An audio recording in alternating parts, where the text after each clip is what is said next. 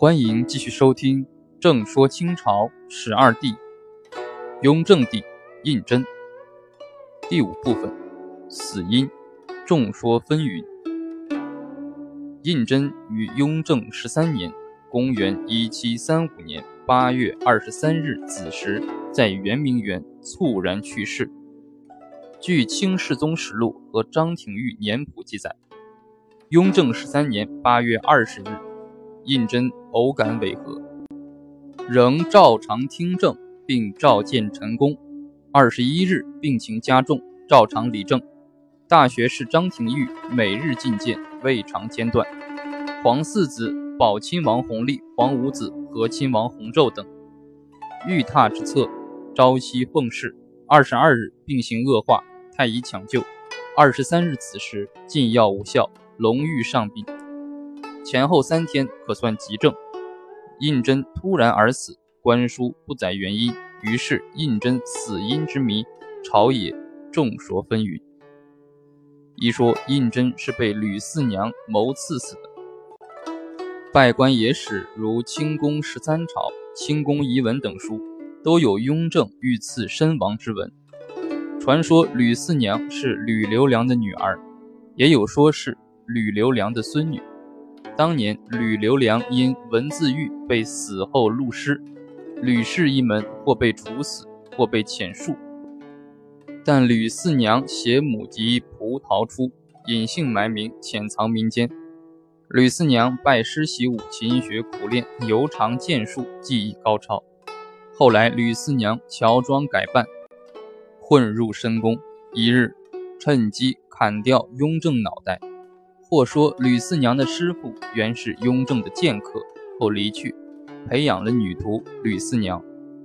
这个民间传说流传了二百多年，到一九八一年曾发掘雍正泰陵地宫未打开即作罢。但民间传言雍正棺材已经打开，雍正的遗体有尸身而无尸首，想以此证明胤禛之头是被吕四娘砍掉的。这些传说都是无中生有，纯属野史轶闻。学者认为，吕留良之案，吕氏一门男女老幼俱已严禁，不能逃逸，就连吕留良父子坟墓都加以监视，吕女不可能逃脱。所以，吕四娘行刺雍正说，实属子虚乌有，绝不可信。二说，胤禛是被宫女缢死。柴鄂在《梵天炉从录》中记载，传说雍正九年，宫女伙同太监吴守义过城，似胤禛睡熟，用绳一杀，气将绝，被救活。这个译文源自明世宗嘉靖皇帝的真实故事。明嘉靖二十一年，宫女杨金英等四弟熟睡，以祖义地下，误为死劫，得不绝。同伙张宫女。害怕，跑去报告方皇后。皇后赶到，解脖子，帝气绝，命召太医许申急救。《明史·许真传》中记载，申即调郡药下之，辰时下药，未时忽作声，去紫血数升，遂能言，有数计而愈。事后将杨子婴等折死。显然，雍正帝与嘉靖帝的庙号都是世宗。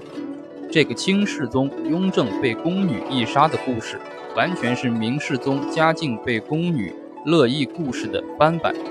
所以，宫女议乐雍正说，实属移花接木、张冠李戴。三说胤禛是被曹雪芹和竹香兰合谋毒死的。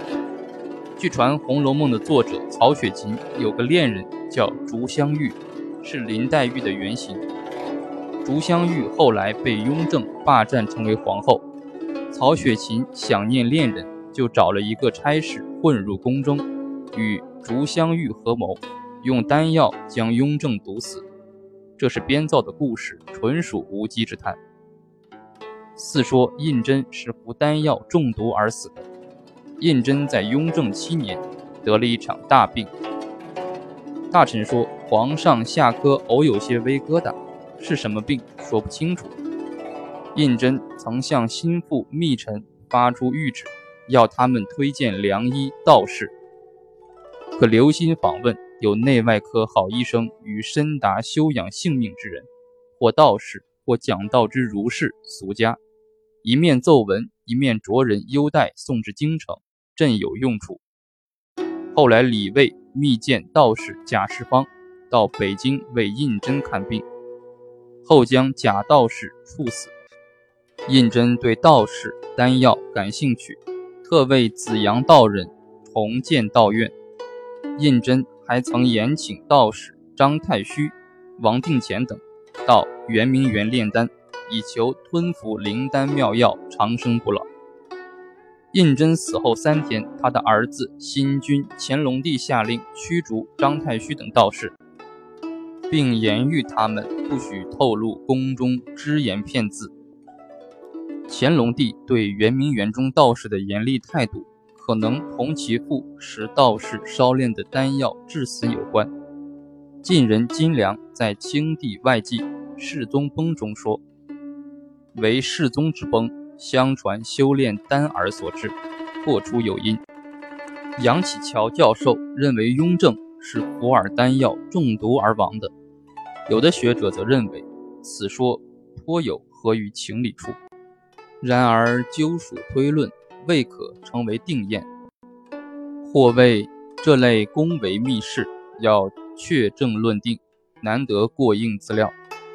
五说胤禛是患中风而死，郑天挺先生认为雍正是中风死去的。这个重要论断需要史料证明。雍正皇帝死因是个历史之谜。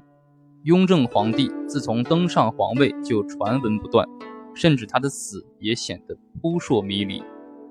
雍正的一生留给人们许多话题，也留给研究者许多课题。他死之后，其子弘历继位，就是有名的乾隆皇帝。